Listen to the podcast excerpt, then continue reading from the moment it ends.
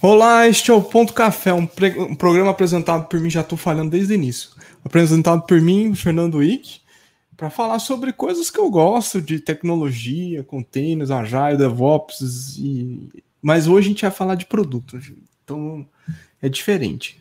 Bom, para Geralmente eu, eu, falo que o estado a cidade das estatísticas que vem do Anchor, só que dessa vez o Anchor não trouxe informação nenhuma, só traz informação de país.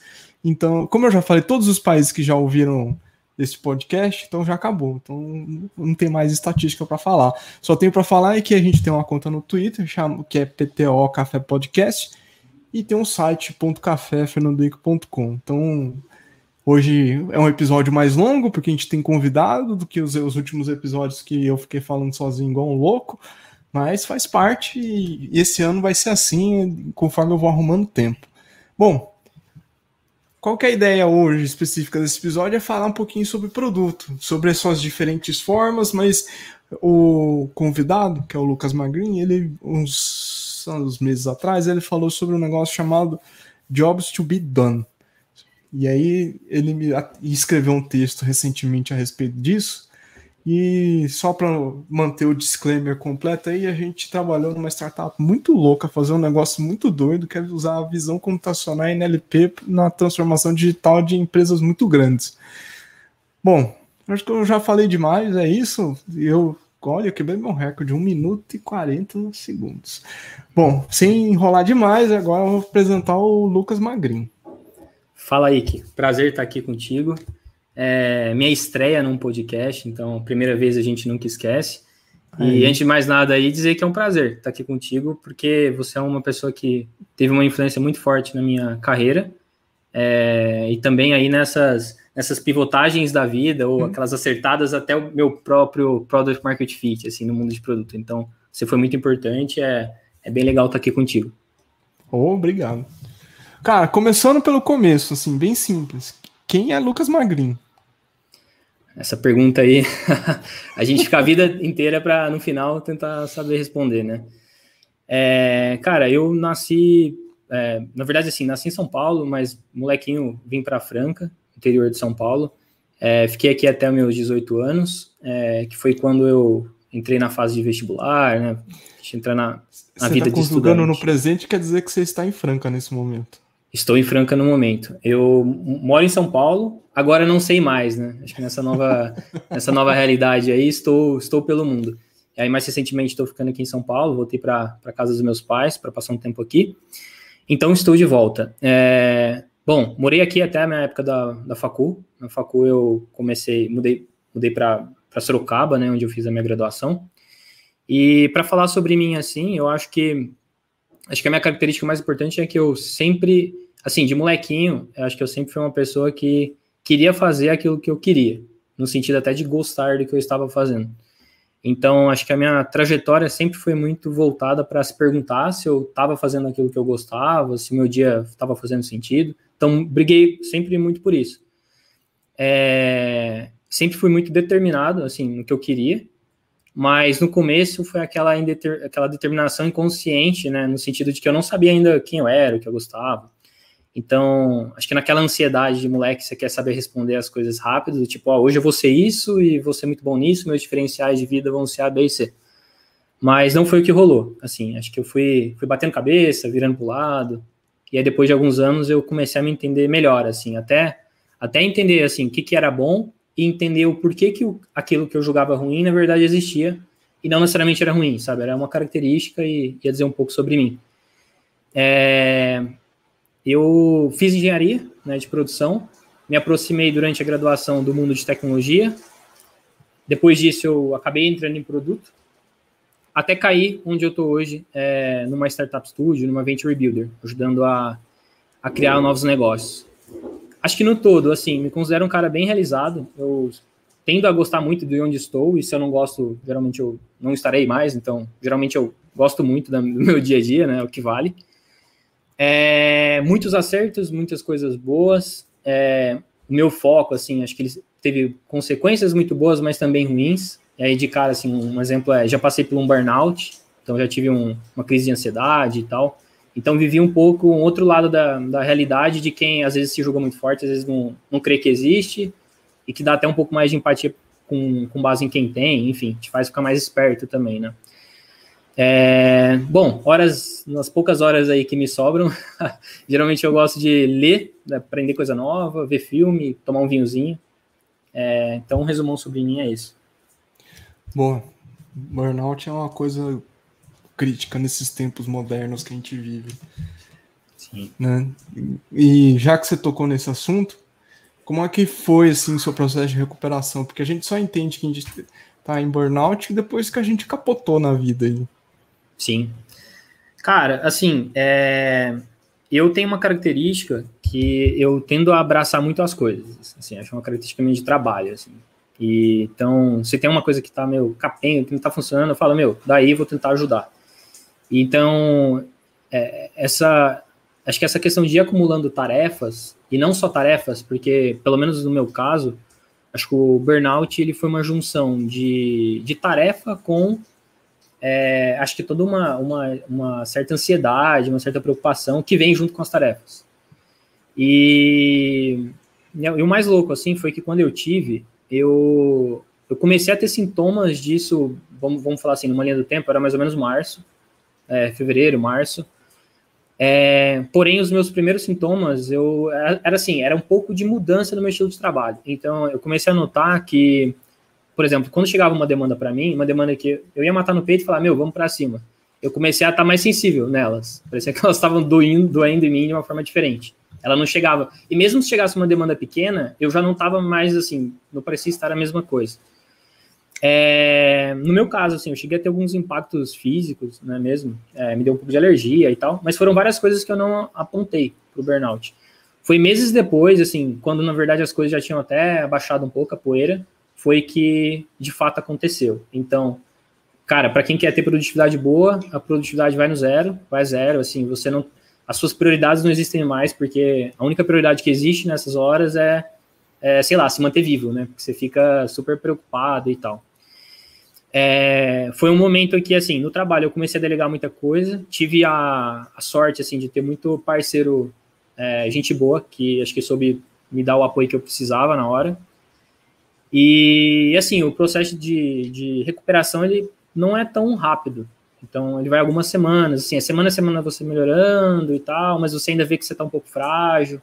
Enfim, então vai um tempo até você se acertar e também vai um tempo até você entender o que você teve, né? Então, quando eu falo assim, burnout, ansiedade e tal, na hora eu não sabia que era isso, porque uma, uma característica aí muito, muito louca, né, para quem é muito cético, como eu é, era, em especial em relação a isso, é quanto questões psicológicas têm impactos físicos. Então, se você é o cara dos dados ali, que só, só entende de A mais A igual a B, você às vezes pode ter dificuldade de entender que uma coisa que não tem aparentemente nada a ver com a outra impacta realmente fisicamente. Então, coração dispara, braço dói, perna adormece, enfim. Então, acho que foi um pouco do processo. É, mas agora tá 100%. Agora 100%. Agora 100% e agora é mais, é, mais maduro, né? Sobre, acho que, começar a entender quando você começa a ter alguns indícios que apontam que talvez o seu, a sua qualidade de vida não está ideal, assim. Acho que você tem que ver isso rápido, né? Tem que, tem que ver rápido e agir rápido. É, você se reconhece mais rápido, né? Os seus limites, isso é... Eu aprendi também depois de muito apanhar muito. Com certeza. Ô, cara, você... qual que é a sua função hoje no Adventure Building? Antes da gente falar de produto e essas outras loucuras de produto. Legal. É, bom, primeiro vamos entender assim a ideia de uma Venture Builder, né? É, Venture Builder ela está dentro de um, desse ecossistema de startups e ela é recentemente mais nova do que algumas outras coisas que a gente já ouviu falar, como por exemplo a posição de Venture Capital, aceleradoras e tal. E a ideia do Venture Builder é que ela nasce é, ela nasce, a startup muitas vezes nasce dela, ou quando não nasce, é muito no começo, que ela se aproxima de, uma, de, um, de um negócio. E o conceito é muito voltado para um relacionamento de longo prazo. Então, geralmente, uma venture builder, ela tem, é, ela é majoritária, né, nas startups, é, só que ela parte do pressuposto que o mercado não precisa só de dinheiro. Então, não é que as startups estão fazendo porque elas não têm dinheiro. Tem muito dinheiro rolando. Mas ela tenta unir a ideia de entregar investimento com também entregar um corpo técnico que consiga ajudar as startups, seja a posicionar no ecossistema, seja oferecer suporte estratégico, seja oferecer uma estrutura que ajude a operacionalizar. E, e, no todo, assim, ela pensa numa forma de ganhar na, na escala nisso, né, na ideia de portfólio.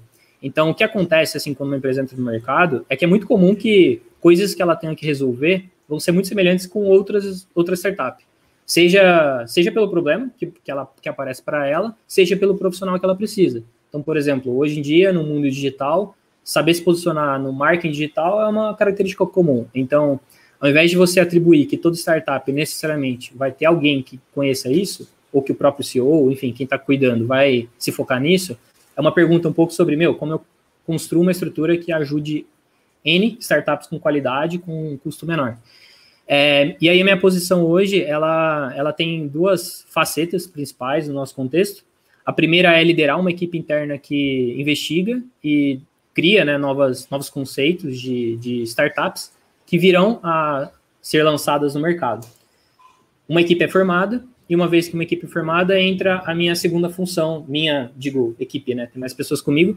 E a segunda função é, é, é, um desafio de fazer com que essa startup ela passe pelas fases de uma startup, né? Que é, é ter um bom lançamento, encontrar o product market fit, acertar o modelo de negócios, escalar. E é até esse momento que hoje a gente, pelo menos na nossa, no nosso modelo de negócio atual, a gente tem interesse.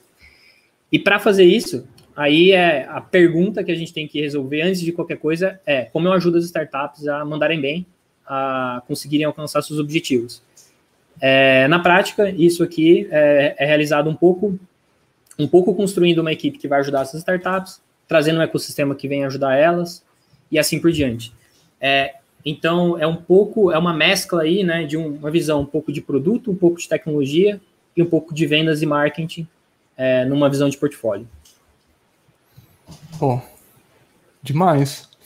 E, e, é um conceito que eu me amarro bastante, assim. Um dia que eu for trilhadário, eu vou ter uma Venture Builder. É legal. É, como é que se... Acho que a gente já conversou isso algumas vezes, mas é, por, nossos ouvintes, esse negócio de ser produto foi desde a faculdade, não foi?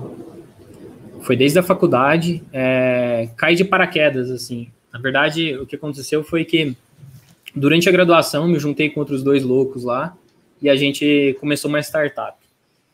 É, eu tinha participado antes de algumas é, oportunidades acadêmicas mesmo que acho que eu, eu, eu e meus colegas, né, a gente meio que sacou uma oportunidade que na época tinha a ver com o crescimento né, do mercado de tecnologia e com a possível é, excesso de oferta com dificuldade de encontrar demanda qualificada. Isso foi por volta de 2013, 2014.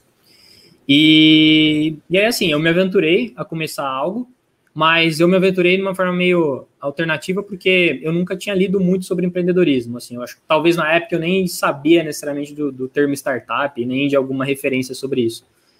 É, e aí, nesse trio inicial, né, que era eu e os meus colegas, a gente começou a ter que pôr uma, uma solução de pé, e a gente teve que começar a se perguntar sobre, meu, o que, que é essa solução, que, que, qual a funcionalidade que ela tem que não tem, como a gente vende, como a gente posiciona ela, sei lá, nas redes sociais e tal. Então foi com base nisso que eu entrei em produto sem saber que era produto. É, então eu terminei essa oportunidade até sem entender que existia um mundo de produto, tá? Foi por aí, pra você ter ideia.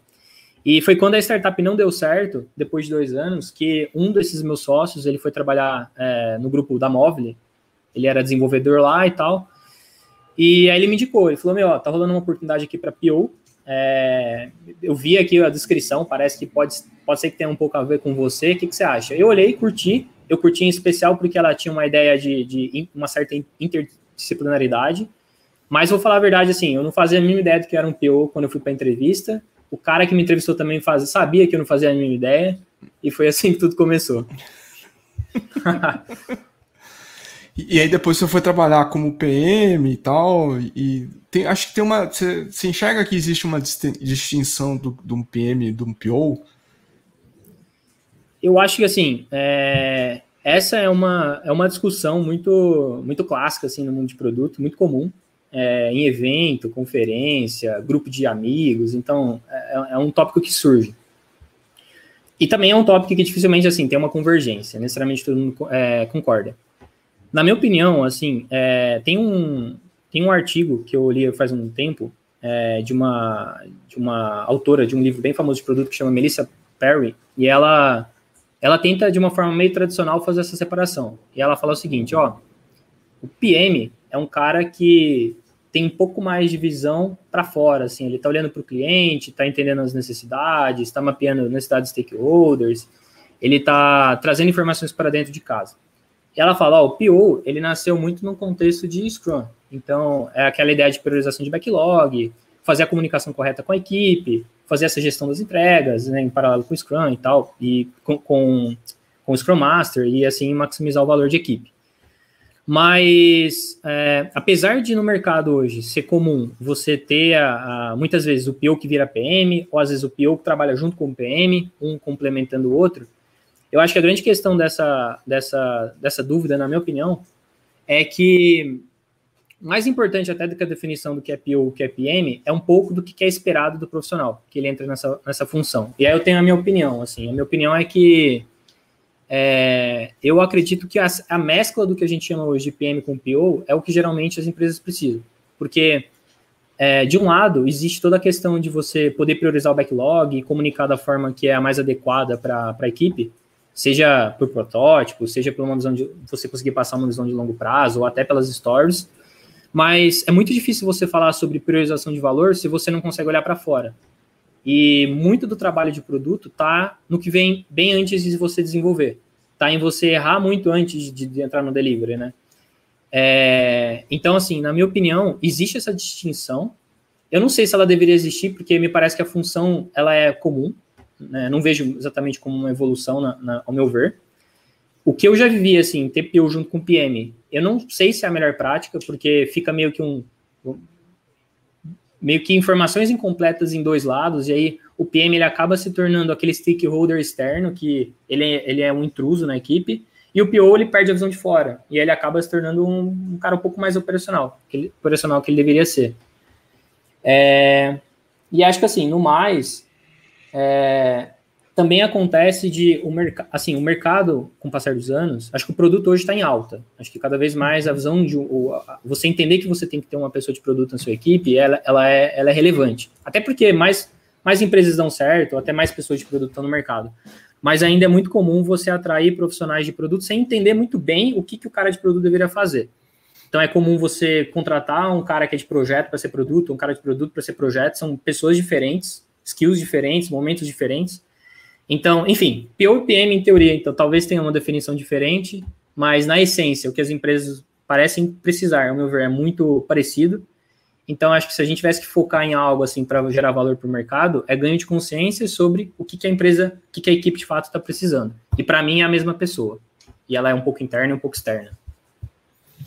Então teria que juntar, assim, parte das skills de um de outro que está mais ou menos mapeada no mercado hoje? Mais ou menos mapeada no mercado. E assim, uma tendência que eu vejo em algumas é, linhas assim de, de, teóricas e práticas é que o trabalho o tra é porque assim a, depende um pouco do tamanho da equipe, porque quanto maior a empresa fica e a squad vai crescendo, você começa a ganhar especializações, né? Então, se a equipe é muito pequena, às vezes o, a pessoa que faz a visão de produto, ela pode estar fazendo um UX, por exemplo. Só que se, a empresa vai crescendo, você consegue ter uma pessoa que faz análise de dados, né, uma squad que alguém faz análise de dados, alguém que está fazendo UX, alguém que está um pouco mais nesse meio caminho, que aí a gente pode tentar chamar de, de produto. Mas eu acho que, em essência, as, as empresas elas, elas precisam de uma mesma função. E essa função ela acaba sendo 70% fora do que é delivery.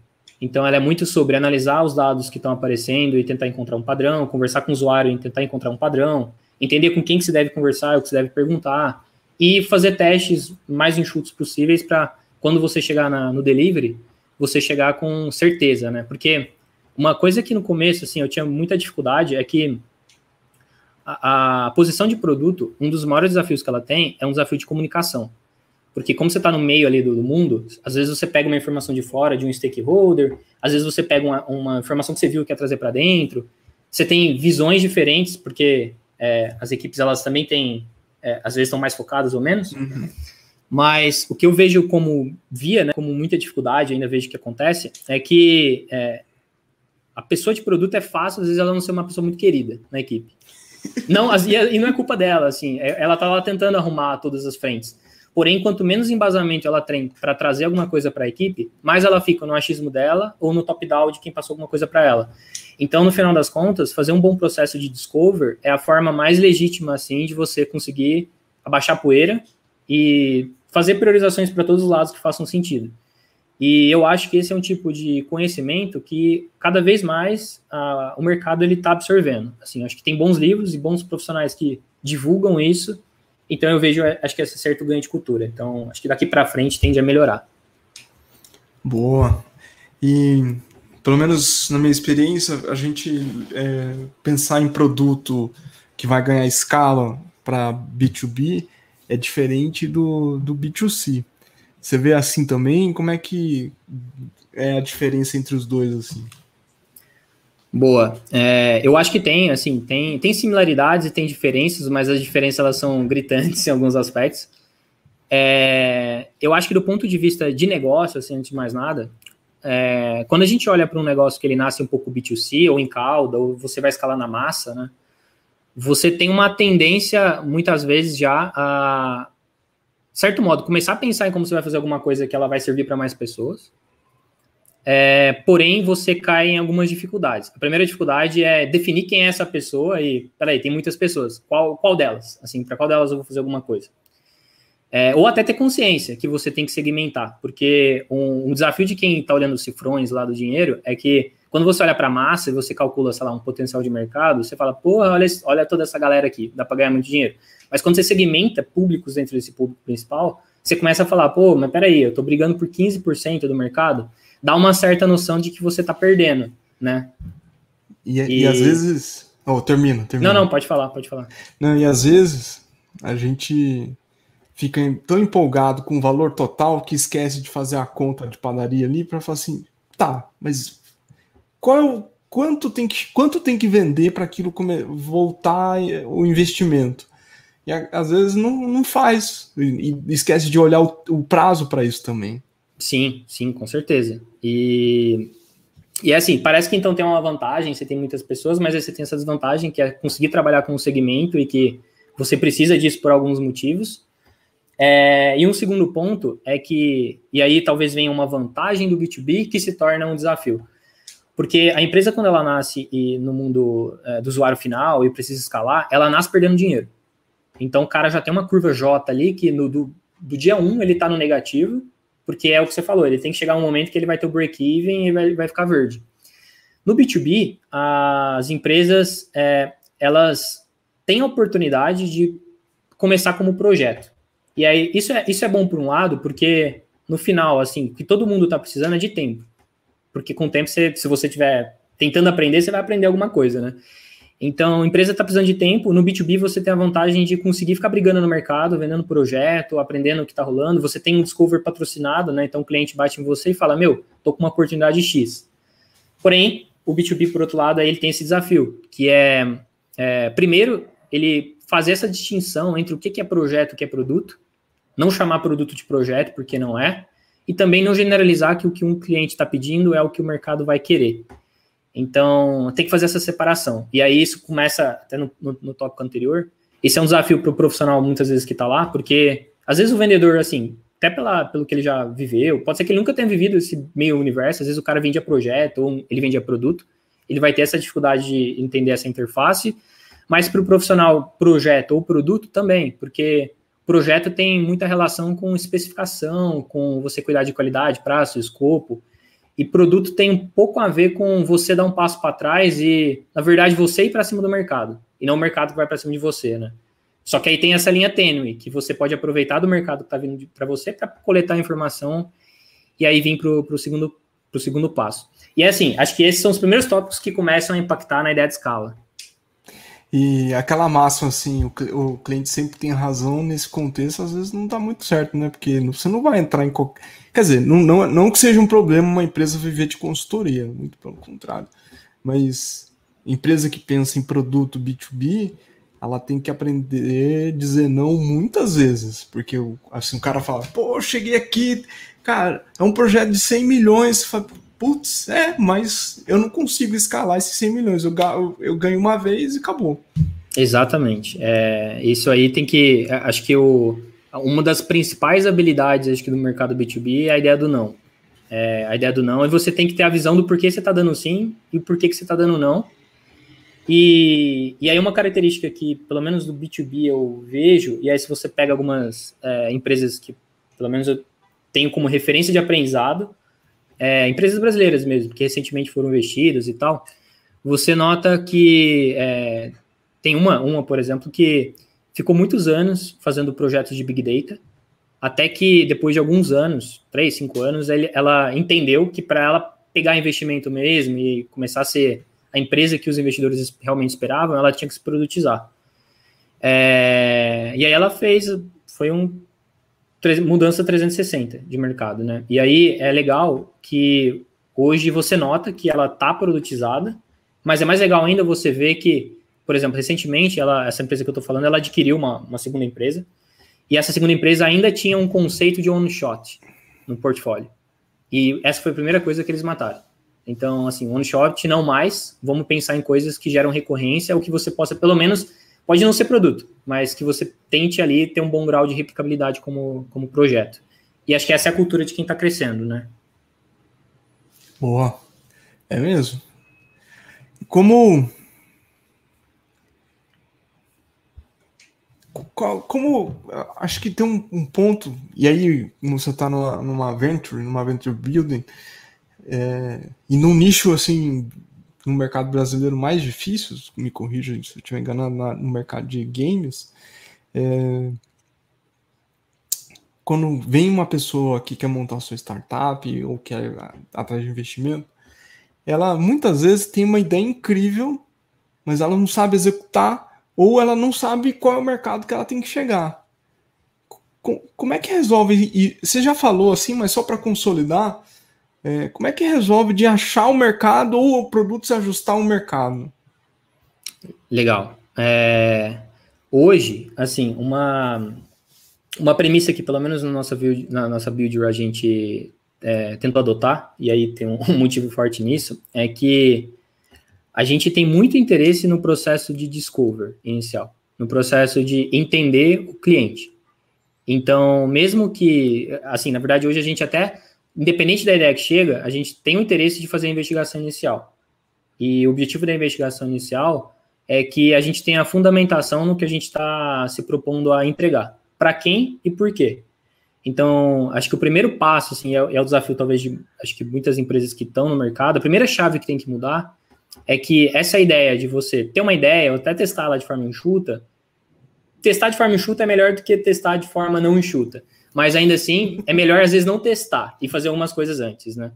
Então, é, quando você faz, acho que uma investigação de entender o, o, problema em si, o contexto do problema, e aí tem até a ideia do Jobs to be done, é, que acho que vale, vale, um, vale um ponto, porque ele é bem importante, né? pelo menos eu vejo, ele facilita muito esse processo, é, esse processo de você investigar o, o, o, contexto da pessoa e quais são as variáveis importantes para ela, quais são os passos, quais são as necessidades. Para entender quais são as necessidades, isso permite ter um mapa muito valioso. E o um mapa muito valioso é o que é muito importante e as pessoas estão insatisfeitas. Isso, isso permite drivar muito bem o que você vai colocar como solução no mercado. E mais importante do que isso, por, por que, que a gente tem dado esse espaço para trás? Porque quando o seu negócio pivota, você tem que ter, na verdade, quando ele falha, né, e vem a pivotar, é, é importante você entender o que, que você testou e deu errado. E para você entender o que você testou de errado, você tem que entender para qual dor você estava apontando e quais outras você mapeou para dar um, um giro para o lado rápido, né? Então, enfim, não tem nada pior que você partir da sua ideia, testar ela e dar errado porque você não sabe por que deu errado. Você nunca se perguntou por que, que você criou ela, né? Então, acho que esse é o primeiro desafio. Dá uns passos para trás, investiga bem o porquê e nesse processo dos porquês vai acontecer uma coisa. Você vai notar que o seu público, o seu cliente-alvo, ele não é um, ele é mais de um. Você pode, e você pode clusterizar ele e provavelmente você vai entender que esses clusters eles têm problemas diferentes, pelo menos o que é mais grave para cada um. Então acho que o mindset é um pouco um pouco desse. Boa. E, e como é que Vamos falar isso que você. Eu acho que você tocou no Jobs to be Done, que até o, o lá na introdução eu comecei falando disso que você ia falar. O que, que é? Como é que eu implemento, a gente implementa? Conta um pouquinho. Legal. É, o Job Subdone é, é, um termo que quando eu entrei em produto eu começava, eu escutava falar dele. Então, tanto que se você já viu, você tem o Business Model Canva, né? Dentro do Business Model Canva você tem geralmente aquela ideia do campo de valor. No campo de valor você tem as, as, soluções na esquerda e na direita a visão do usuário. E tem um pontinho lá que é o tal do, do Job Subdone, as tarefas, elas estão lá. É, e era engraçado, assim, quando eu escutava falar sobre Job Subdone, porque ela aparecia de vez em quando no meu, no meu dia a dia, no vocabulário, assim, mas eu não sabia o que era. Eu aceitava e falava, ah, deve ser alguma coisa aí que as pessoas fazem. Tem esse Done aí, eu, eu achava isso. Até que um dia eu tive a sorte, assim, de cair num texto que ele era um pouco mais aprofundado e comecei a ler sobre ele. O Job Subdone, ele foi popularizado pelo... Eu sou péssimo com nomes, mas quem, quem foi responsável por popularizar ele foi a mesma pessoa que criou aquele livro, o autor do Dilema da Inovação.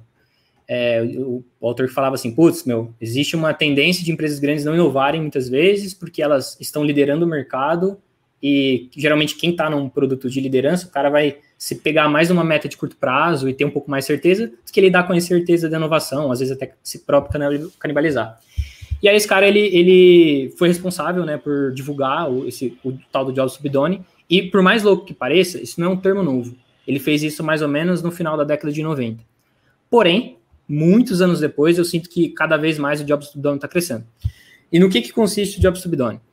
É, ele é uma perspectiva de como você vai usar, você vai olhar para o seu consumidor, mas ele é uma perspectiva muito focado no objetivo que as pessoas possuem naquilo que elas estão fazendo. Então, vamos dar um exemplo. Se a gente pensa no usuário do Netflix, você pode falar assim: ah, cara, o que, que é o produto que você vai criar? Eu vou criar um streaming de filmes e séries online. Legal, mas peraí, qual que é o problema que esse cara tinha? Aí você pode até falar assim: ah, ele tinha um problema ali micro que é ele demora muito para escolher um filme. Legal, tem um algoritmo que talvez ajude. Mas tem um ponto antes desse. Porque antes dos problemas e das necessidades, as pessoas têm os objetivos. Então, tudo que as pessoas esbarram em, em problema no dia a dia é porque elas estão tentando fazer alguma coisa. E o que, que é essa alguma coisa é a ideia do Job Subdone. Então, quando a gente fala para nessa ideia do Netflix, o Job Subdone da pessoa pode ser, por exemplo, se entreter. A pessoa ela quer se entreter. E o Job Subdone ele tem níveis. Ele pode ser mais, mais geral, como por exemplo se entreter, ou ele pode ser mais específico, como por exemplo assistir um filme online. Mas por que, que o Job Subdone é, é poderoso? Ele é poderoso porque, primeiro, que numa pequena frase você define o que, que é o objetivo que a pessoa tem. Isso já é bom, em primeiro lugar, para você mapear o tamanho do mercado, porque aí você se pergunta: peraí, quantas pessoas querem, por exemplo, assistir filme online? Sim. E aí você fala, pô, entendi o tamanho desse potencial aqui. Não precisou de um texto de três linhas, sabe? Para você tentar dizer o que você quer dizer. E o segundo ponto é que, é, e aí, junto com o Job Subdone, nasceu uma teoria, uma, um conceito, né, uma metodologia chamada Outcome Drive Innovation foi alguns anos depois. E o Outcome Drive Innovation, ele pega o Job Subdone depois ele cria alguns passos depois disso. E aí, por que, que o Job Subdone é importante? Porque o Job Subdone, ele tem, então, o objetivo, e uma pessoa, quando ela tem um objetivo, ela tem é, o porquê funcional que ela está fazendo aquilo, os sentimentos do que ela sente quando ela está fazendo aquilo, os passos que ela leva para fazer aquilo, e dentro dos passos, ela tem as métricas de sucesso, como, por exemplo, no caso da Netflix, escolher um filme rápido. É, com o Job Subdone é mais fácil também você fazer a entrevista, por exemplo, com os usuários, porque você chega nas pessoas e se foca no job dela. Então você fala assim, meu, é, e aí, o que, que você tem feito para se entreter, por exemplo? Ah, qual que é, como que você definiu que você precisava se entreter? Quais foram os passos que você tomou até, por exemplo, ver um filme online? E com base nisso, você consegue entender todo o mapinha, o que a pessoa fez em torno do que ela queria, não o que ela fez em torno de uma solução que ela usou. É isso. E aí, conectado com a ideia do, do Outcome Drive Innovation, é uma forma relativamente sistemática de você sair do job subdone e chegar na priorização de qual é o principal problema, a principal necessidade, ou as principais, né, que vale a pena ser, ser consideradas numa ideação de solução. Pô, sensacional.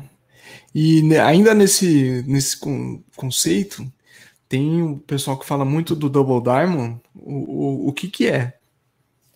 Double Diamond ele é, ele é legal e ele é poderoso. E, e assim, o Double Diamond, ele, ele, ele nadou um pouco na, na, acho que nessa, essas águas profundas do design thinking. Então, ele é uma, uma vertente, como assim dizer, de aplicação. E o Double Diamond ele tem alguns princípios. É... E um princípio forte dele, que está até no core do nome, é você fazer a separação entre o momento de divergir e o momento de convergir. E tanto para o momento do problema, quanto para o momento da solução. Mas é, o que é importante é, primeiro vem problema para depois vir solução, e para todo problema tem um público. Então você parte do público, né, para chegar no problema e depois na solução. É, e aí a primeira, a primeira fase é você primeiro ganhar contexto sobre o seu cliente e divergir as oportunidades de problema. Então, é, ao máximo, assim, você está pescando, está pegando muito peixe, enfim, você está diversificando as suas ferramentas, as suas possibilidades. O segundo momento é você, é, de, de, determinados modos, é você priorizar qual é o principal problema. Então, se a gente pega o ODI, que eu comentei antes, o ODI ele usa o Double Diamond dentro dele. É, e o segundo momento é você vai idear muitas ideias de solução para um problema priorizado e depois tentar testar qual é a melhor solução. Então, o que, que ele tenta evitar que você faça? É, ele tenta evitar que você primeiro parta de um, uma solução. Então, primeiro passo, meu, olha para o problema. A segunda coisa que ele tenta evitar é que você não tenha uma solução que não esteja conectada com o problema. E a terceira é que, se você vai pensar em soluções, que você pense muitas e para o principal problema. Então, legal nisso é que você vai acabar construindo uma árvore em que provavelmente no fim dessa árvore você tem um bom problema priorizado e boas soluções como opções. Então, tanto que quando hoje a gente ideia é, novas startups, no final a gente não chega geralmente numa startup boa, assim, chegaria em algumas possíveis startups boas.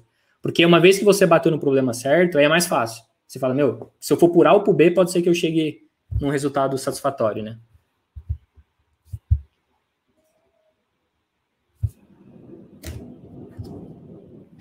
Eu mutei aqui e tô falando Opa, sozinho. achei que o problema era aqui. Não, sou eu. o operador. Você falou de, de, de, de, de como acertar às vezes, mas quando é que a gente sabe que a gente está errando? No, no, mercado ou no produto? Essa é uma, uma bela de uma questão, né? É, acho que hoje, assim, é, uma outra característica que eu acho que é importante e aqui talvez a gente passou por grandes características que são realmente muito primordiais, assim. Uhum. É, uma nova que eu acho que pode pôr na mesa é a ideia das fases dos negócios. Então, hoje, por exemplo, é, a gente se baseia muito num livro chamado J-Curve, em que ele separa, assim, na verdade, as diferentes fases de startup elas vão bater mais ou menos a mesma coisa. Então, você provavelmente vai seguir bons caminhos. Mas elas falam muito sobre, primeiro, você fazer o processo de criação, investigação sem desenvolvimento entender sobre o mercado, depois você fazer o release, depois você buscar o product market fit, depois você vai é, otimizar o seu não, ou não seu modelo de negócio para escala. E isso é uma questão bem impactante hoje, porque hoje o, o, o, mais comum do mercado de investimento é você escalar antes de estar tá pronto para dividir lucro. Porque você quer dominar o mercado em faturamento para depois tentar ajustar isso. Pode ser que você nunca ajuste, mas é o mais comum. Então, acho que, acho que assim, sobre como saber quando acertar ou quando errar, é, vai mudar um pouco, mas quando a gente está falando, geralmente, pelo menos um pouco nessa, nesse conceito de tentar ser enxuto e pesquisar antes de desenvolver, num primeiro momento, a gente está falando sobre problema. É, então, você pode tentar é, esse processo de você divergir e depois convergir problema, a sua convergência de problema ela é numérica. Então, mesmo que não seja um fato, né, e as coisas podem é, ter uma certa varia, variação e tal, você pode usar os, esse score para te dizer o quão bom é aquele problema. É, então, e você tem uma, uma métrica de mercado hoje que vão te dizer. Então, você pode olhar para ele e falar: hum, isso aqui é um indício que talvez esse problema é muito bom, ou pode ser que não. Essa é uma primeira coisa. Pode ser que você pesquise, então, e no final você chegue em, em, em, problemas que nenhum é bom. Pronto, parou. Ou pode ser que, na verdade, você olhou um que parecia ser bom, mas talvez não era. Mas aí vem o segundo momento, que ele te ajuda a, antes de você desenvolver de novo, você ter uma ideia se o seu problema é bom. Porque quando você começa a idear a solução e começa a tentar validar essas soluções com o mercado, e hoje é, é o, um, uma forma de você fazer isso é, sei lá, você prepara sites, você prepara ideias, você prepara apresentações, se for no mercado B2B, e você tenta vender. E você vê se as pessoas vão comprar. É, mesmo que seja para a pessoa entrar num meio, num, numa lista de e-mails, enfim, ficar para daqui a pouco e tal. Então, quando você faz isso, a primeira coisa que você consegue, mesmo sem saber se no final vai dar errado, é que você pelo menos sabe o que foi melhor e o que foi pior. Isso já é um indício de que, pelo menos se você errar, meu, peraí, eu testei isso aqui com. Eu, eu testei, sei lá, 15 ideias com milhares de pessoas e parece que essa aqui é a que está tendo o melhor retorno. Então, nesse momento, assim, hoje, a gente tenta até fazer previsão de, de CAC, assim, que obviamente não é, não é factual, mas a gente já tenta entender, assim, então, por exemplo, se hoje eu, eu ploto um processo de venda, que eu tento simular uma solução, é, o conceito de uma solução, e nessa simulação eu falo de benefício e eu falo de preço, o, e o cara se cadastra ali, pode ser que esse cara que se cadastrou não é o cara que vai, no final, passar pelo cartão e vai deixar o dinheiro dele, mas você já tem uma estimativa um pouco melhor. Isso te permite, de começo, já começar a brincar com os números, falar, meu, eu estou praticando um ticket X, que no decorrer do tempo talvez tenha um LTV tal, e meu custo de aquisição desse usuário, pelo menos usando uma mídia social B, foi tal. Enfim, é, esse é um momento antes de você desenvolver e você acabar tendo algum, alguma informação. Mas uma vez que você pôs no mercado e aí você vai ter que testar na prática, aí é entender como os números estão se convergindo e na prática entender outros fatores que vão ser importantes, porque por mais que todos esses testes enxutos eles sejam importantes para você ter um feeling de, de interesse, a, o funil assim do usuário para o sucesso, ele não termina na ativação, né? Ele não, ele não termina no cadastro nem na ativação. Ele, você uhum. tem que uhum. passar pela retenção, depois passar pela recomendação ainda. Então você vai ter que chegar nas fases posteriores, né? Você vai ter que lançar, você vai ter que pôr no mercado, e aí você vai ter que medir. E aí entender se talvez você partiu de um problema errado, ou se na verdade você tem que acertar algum ponto ali. E aí o problema é qual? É, e aí isso foi até uma, uma história um pouco mais um pouco mais do B2C, o B2B acho que tem outros caminhos, mas acho que a, a, a, moral ali é que você tem que acertar a casa antes de querer entrar na escala. Porque se você não acertar a casa antes de entrar na escala, a escala ela é um catalisador de coisa boa, coisa ruim. Então, por exemplo, se a sua, se a sua cultura ela não está bem montada, a hora que você vai escalar, vai explodir. Você vai começar a perder colaborador, enfim. Então, é um pouco por aí. É... Então é isso. Assim, moral da história, em cada fase, provavelmente você vai esbarrar com a parede. Mas o que você quer é como eu esbarro com a parede quanto antes, gastando o mínimo possível, né? Nossa, foi profundo, hein? Você é, tem alguma outra técnica que você acha que, que cabe destacar aqui sobre produto ou discovery? Hum, meu, assim, acho que o que eu tenho vivido o mindset, ele é. Acho que esse, esses macros que eu tenho falado, acho que eles valem bastante. Acho que já é um começo. É, mas eles não são suficientes. E, a, e acho que a, a, o grande ponto quando você começa a testar mercado e tal é que tem coisas que são pequenas que elas se tornam grandes. Isso é, é, é muito louco. Então, acho que um primeiro ponto aí que é importante, por exemplo, é que quando você fala em, em imersão em usuário e aprendizado sobre imersão, porque quando a gente falou aí sobre double diamond, diversão, divergência e convergência, a, divergência, a divergência muitas vezes ela bate na ideia de, de quali, ações qualitativas. Chegar nas pessoas, fazer as perguntas certas, perguntar os porquês. E as convergências muitas vezes elas batem em questões quantitativas. Uhum. É, então, por exemplo, quando a gente fala em divergência, em captar informação, tem, você tem técnicas, sei lá, de fazer boas entrevistas, de você minimizar mentiras, né? O usuário às vezes ele mente sem querer. É, então você, tem, você tem até um livro que, que ele chama Demon Test. Então ele parte até da ideia da mãe, porque ele fala: Meu, se você testar sua startup com sua mãe, ela vai mentir para você. Então você tem que usar algumas boas práticas para que ela, tipo, fale a verdade melhor, assim, a verdade mais próxima, né? Então, que acho que todo, durante todo esse processo, e assim, um exemplo aqui é, por exemplo, evitar desejos, evitar futuro, sempre trabalhar com a ideia do passado. O que o usuário já fez, é, é uma, uma clássica aqui que eu já até vivi, é você chegar num pai e falar assim, meu, peraí, você se importa com a educação do seu filho? Todo mundo vai falar sim. Você compraria uma solução que tornasse seu filho cinco vezes mais inteligente? Pô, compraria.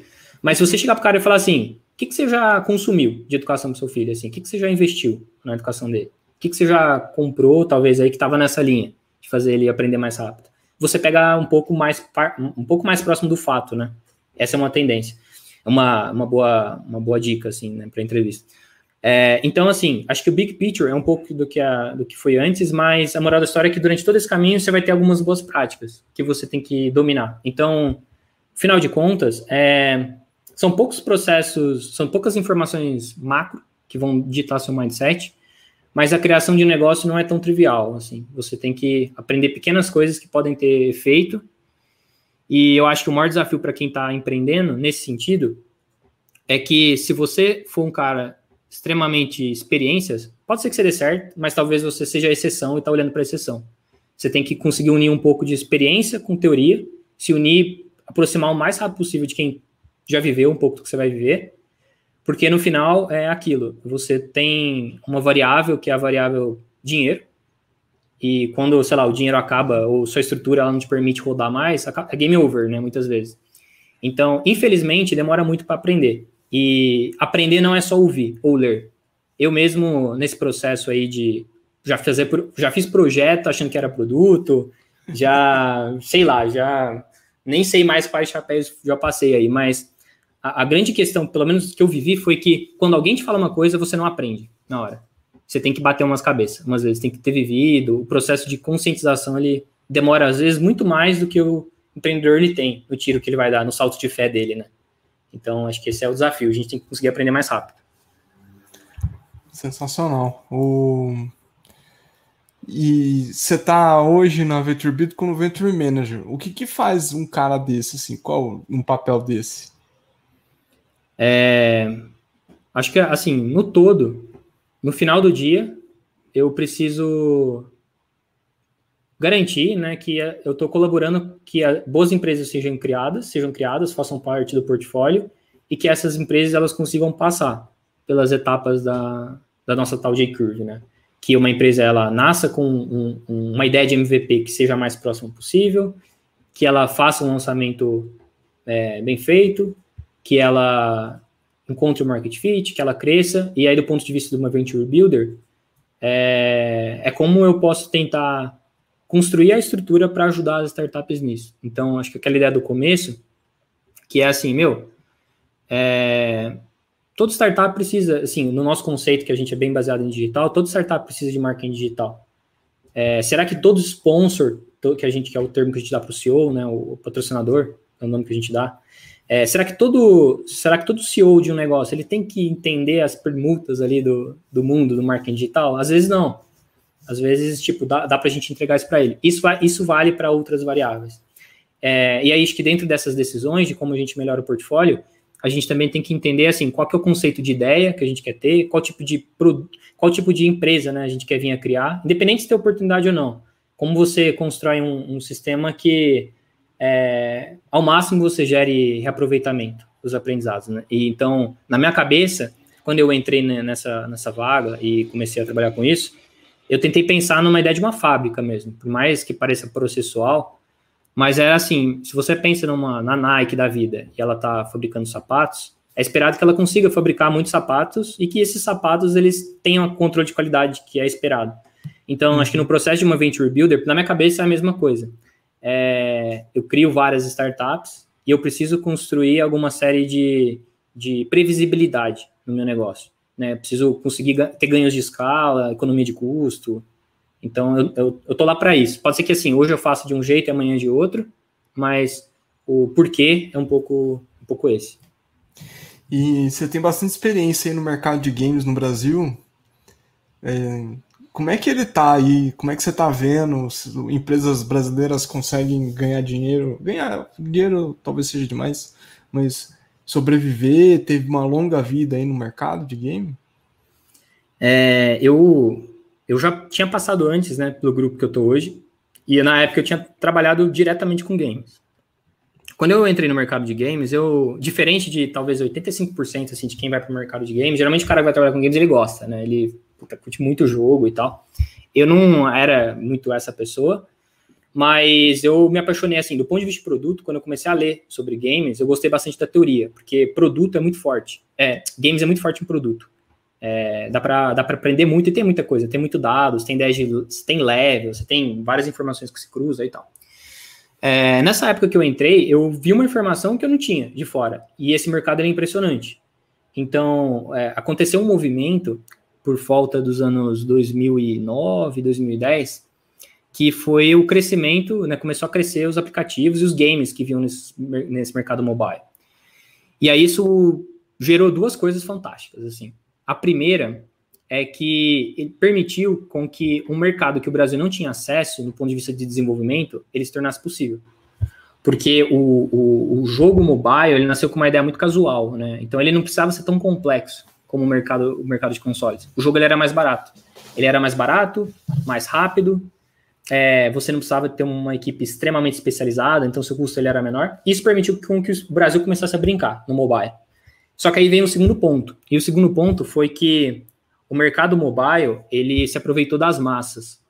Porque, diferente do mercado de console, que é um mercado nichado, ou até o mercado de, de realidade virtual hoje, que é mais nichado ainda, você está num público muito core, um público um pouco mais limitado, que você ganha mais em cima, seu LTV user assim é maior, mas você tem um público muito menor. O mercado mobile, ele permitiu com que, sei lá, minha mãe joga, né? Minha mãe joga, minha avó acho que joga também. Então, o tamanho do seu público ele é muito grande, é, um novo modelo de monetização ele nasceu nesse mercado de negócios, né, que é o, a ideia do free to play, e o free to play se tornou poderoso. Então, acho que respondendo, é, o mercado mobile ele é muito forte, ele realmente dá muito dinheiro, em especial para estúdios né, que se posicionaram, o que hoje sabem se posicionar, e tanto é que todas as empresas grandes, todas não, vai, muitas empresas grandes do nicho de consoles migraram para o mobile. Porque, e aí a informação, o mobile vale mais do que console hoje. Assim, já faz um, um certo tempo. É, então, cada vez o mercado brasileiro está crescendo muito, tem muita empresa hoje entrando. Porém, assim, quando a gente sabe que existe uma oportunidade, ela já foi. Então, hoje dá para se dar muito bem? Dá para se dar muito bem. Mas o desafio de você fazer isso antigamente era muito mais fácil. Você fazer isso de uma forma orgânica, você não precisava, você precisava ganhar no detalhe. Hoje é ganhar no detalhe. Você tem que entrar bem, é, você tem que ter uma certa. Subiu a régua, vamos assim dizer. Mas é um ótimo mercado. É, e é um mercado que, assim, o que eu vejo, é, apesar de eu não ter, não ser um profissional exatamente de investimento e tal, não, não viver muito esse mundo, mas o que eu vejo, assim, na, na rabeira com as pessoas que eu conheço, é que quem investe não notou. Ou poucos notaram. Caramba. Acho que essa é a questão. A galera demorou a notar o tamanho desse mercado. Então, às vezes era mais fácil estar olhando para umas coisas clássicas que a gente olhava, sei lá, que hoje, até hoje recebe muito investimento, mas games, assim, pode ver que a gente não ouvia falar tanto. Mais é recentemente a gente ouviu falar da Wildlife, que é uma das maiores do mundo. Você tem alguns estúdios brasileiros, como por exemplo a Tepst, que também é um dos maiores do Brasil, mas demorou, demorou para a galera ver. E no mercado mobile aconteceu uma coisa que é as empresas lucraram rápido. Diferente de muita unicórnio que às vezes até hoje não, não, não lucrou, é, o mercado mobile ele trabalha muito com a ideia do o LTV, ele, quer dizer, o, o free to play, você ganha em cima de usuário. E a forma de você mais crescer é você permitir que o seu LTV seja maior que o seu CAC. É, então, geralmente, quando você está vendo essas propagandinhas bobas, essas empresas são empresas que geralmente têm um LTV maior do que o CAC. Então, quanto mais grana ela põe, mais usuário entra, custo de distribuição muito baixo no restante, e é um produto pleno, assim. Então, é uma empresa que saiu lucrando desde o começo. Então, é, é respondendo, é um baita mercado, assim, é um mercado muito bom. Interessante. Eu, eu fiquei impressionado uma vez que eu fui prestar um, a, a, empresa que trabalha foi prestar serviço num, num, de internet para um, um, campeonato de game. Quando eu vi o, o ginásio de Ibirapuera lotado, com a galera gritando, parecia estádio de futebol, eu mudei completamente minha opinião. Foi é uma loucura. Incrível. E hoje, assim, e, e a, os, as consequências, assim, os efeitos do, do, mundo dos games hoje já batem muito forte no mercado de esporte, né? Então, eu, eu ocasionalmente acompanho a Fórmula 1. Então, na Fórmula 1 hoje você já vê, né? Na, nessa troca de temporada, tá rolando as competições online. Você tem corredor que tá lá correndo lá de moleque perdendo. Esses dias o, o, o, acho que o goleiro que era do Real Madrid lá, ele até correu, ficou na frente de um monte de cara da Fórmula 1. Então é um mercado divertido, assim, e que tá crescendo pela. e também outras estruturas, né? O mercado de esportes é outro que é também absurdo, né? Crescimentos muito grande. Boa. E assim, para a gente ir para finalmente, quem você tem uma recomendação de quem quer começar nessa área aí de, de, de produto, de curso ou livros ou o que, que, você dá de dica? Eu vou dar uma assim uma dica genuína que foi a que eu tentei seguir é, e ela vai ser uma dica talvez não necessariamente aquela dica tradicional. Tá? Eu, assim, desde que eu entrei no, no na, na assim, eu, eu nunca tive a pira de falar assim, ah, vou entrar no mercado. Vou me preparar aqui para o que o, o recrutamento vai pedir de mim, do que vem numa primeira etapa. Eu, eu geralmente me, me atentava a querer fazer as coisas funcionarem. Então, querer fazer as coisas funcionarem me fizeram participar de coisas. Porque para eu fazer as coisas funcionar, eu tenho que ter alguma coisa, né, para fazer funcionar. Então, eu comecei a entrar em várias iniciativas que não me davam dinheiro. Assim, eu só perdia dinheiro, na verdade. Estava participando de, sei lá, organizações sem fins lucrativos e tal. Então, assim, fui perdendo dinheiro, mas fui ganhando o que importava mais, que era conhecimento. Uhum. É, no final, assim, de contas, é, a conclusão da jornada é que chega na hora de você entrar nas vagas e você vai estar preparado para elas de uma forma genuína, porque você se preocupou com o que você precisava. Foi assim que eu caí em produto. Mas, assim, eu acho que de forma meio, se a gente for responder de forma mais, mais tradicional, para quem está antes da faculdade, a boa notícia é que produto absorve pessoas de áreas muito diferentes. Você tem, você tem engenheiro, administrador, gente que se formou em turismo, você tem de tudo porque as pessoas, no certo momento, falaram, puta, eu gosto muito disso, vou atrás. É uma área que exige competências diversas também, então, porque por mais que envolva um pouco de tudo, dependendo da estrutura que você tá, você vai ter uma pessoa que é especialista em dados, alguém que sabe fazer UX, então, ela, ela permite isso.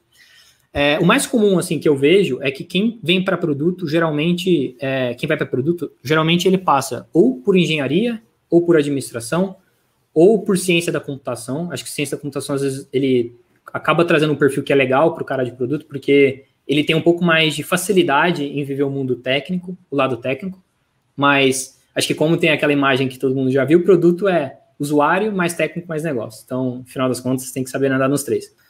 É, então, esses são os cursos mais comuns. Então, acho que a primeira coisa. Então, ganhar, ganhar, se importar em aprender, independente do que você vai fazer, curtir o que você está fazendo, vai atrás, é, e aí, juntando com isso, não, talvez para quem está mais novo, não entra na pira de querer entrar numa coisa. Vai viver, sabe? Faz as coisas, vê o que, que você gosta. Às vezes você não quer produto, às vezes você vai querer outra coisa. Então vale mais a jornada aí de descobrir e falar: meu, gostei na verdade de X, vai para X. É, tem faculdades que são mais, acho que mais próximas. E para quem quiser fazer, acho que essa mudança de carreira ou estiver buscando isso, é, acho que assim, primeiro é ir atrás dos fundamentos. E você tem alguns bons livros. Acho que o primeiro que eu indicaria aqui é um livro muito importante na, na acho que na cultura de produto hoje. Não é bala de prata, mas acho que é uma primeira leitura. É um livro chamado Inspired. É, ele é um livro que ele é bem amplo, assim, ele vai passar por boas, acho que bons pontos que são importantes para quem quer produto. É, no final, é assim, se tiver difícil, se não, dá, não tá dando para entrar, né? Geralmente as primeiras vagas são de analista, de produto, depois você vai para PO, para PM, que é o mais tradicional. A minha sugestão é você pegar alguma coisa, assim, vai tenta ir para uma área parecida. Eu já vi gente que, sei lá, ou, não, ou que não é parecida. Já vi gente que estava trabalhando em startup, essa pessoa trabalhava, sei lá, numa área de atendimento, tava ali, tá aprendendo? Tá, pô, você tá o tempo todo falando com o cliente. É uma questão de começar a se, a se policiar, tentar entender o que, que o cara tá me uhum. falando, o que, que eu posso trazer de informação. É, enfim, ou seja, se não aparecer direto em produto, não fica parado. Vai fazer alguma coisa, é, talvez vai ganhar experiência. E um outro caminho que eu acho que também pode ser legal é, pode ser você apostar em startups. Tipo, startup geralmente está procurando gente boa, está procurando gente que quer aprender, está procurando às vezes pessoas que, às vezes, dependendo do nível, você nem precisa saber. Entra lá, ela quer só um, uma pessoa esforçada. Então, acho que dá para ser um, um, uma entrada. E como tudo na vida, assim, o mais difícil está na barreira inicial, né? Que é você dar o primeiro passo, conseguir uma primeira experiência. Depois disso, as coisas desandam. Boa. Não, sensacional. Eu, a gente aqui no final tem uma dicasinha de filme, coisa do tipo. Você vai pensando na sua enquanto eu vou falar a minha. Combinado. É, a minha é, é, um, é um livro que depois virou um filme lá com Brad Pitt chamado Moneyball. Moneyball ele conta a história do Oakland Raiders, eu vou esquecer o nome, mas que é um, um dos times na, nos, nos anos 2000, que era um dos piores times do ponto de vista de salário, e aí eles usaram estatísticas avançadas que depois foi usado na NBA e nos outros lugares para falar, para montar a equipe para que ela seja eficiente é, como um todo, não pegar os indivíduos que são melhores nos seus, naqueles indicadores específicos. E, pô, cara, Moneyball é um. O filme é bom, mas o, o livro é incrível e, e me, tem me ajudado bastante nessa ideia de como é que monta equipes, como é que você pensa elas, e, e assim, ele prova que super-heróis só de, não é o melhor caminho para ter equipes que vão ajudar a escalar. Que legal. O Moneyball é o do, do Brad Pitt. É. Ah, legal. Eu acho que eu talvez já tenha visto no passado, ah, mas eu não sabia que tinha um livro. É um filmão, acho que é um filmão. Se eu me lembro dele. É que ele vira, eu não sei se ele é contratado para uma equipe, e aí ele começa a trazer um pouco da ideia de dados, né? É. Ah, legal. É, filmão, filmão. Mas eu não sabia que tinha um livro. Não sabia que tinha um livro e bons filmes muitas vezes têm bons livros, né? Mais Sim. uma vez. Você tem um aí? Conseguiu achar uma indicação? Eu, a hora que você falou aqui, me deu aquela tela azul. Eu comecei a clicar qualquer coisa no Google. Mas aí eu lembrei de um que eu gosto muito, que é Uma Mente Brilhante, que conta ah, a história é. do Nash, né, o economista. Com... Eu, vou... eu quase dei um spoiler. Quase que a gente tem que cortar aqui e falar, tira o spoiler. Mas eu acho que, assim, é um dos livros que eu mais gostei. É... Acho que tem uma. Acho que a história do cara é, assim, animal. É animal. E muito bem, muito bem dirigido, assim, eu gosto muito. Então fica a indicação aí. Final de semana tá completo da galera, né? Tá, completíssimo. Boa. Bom, é isso, galera. Bom, foi um, um papo incrível. Esse podcast vai para seus finalmente. Então, obrigado você que conseguiu nos ouvir do começo ao fim. Espero que vocês aguardem o próximo. Então, vocês tiverem lembrança aí, tiverem interesse, manda um recado lá depois para mim, que eu, eu, vou ler e vou responder. Lucas, obrigado por ter participado, foi sensacional. Valeu, Ike, muito obrigado. É, se esse papo tivesse rolado três anos atrás, eu teria falado outras coisas. Então eu espero que se a gente conversar aqui três anos, eu fale outras e desminta algumas coisas que eu tenho falado hoje. E acho que é essa é a única certeza que a gente está aprendendo. Né? É verdade. É que a gente está aprendendo. Bom, pessoal, obrigado e até a próxima. Um abraço.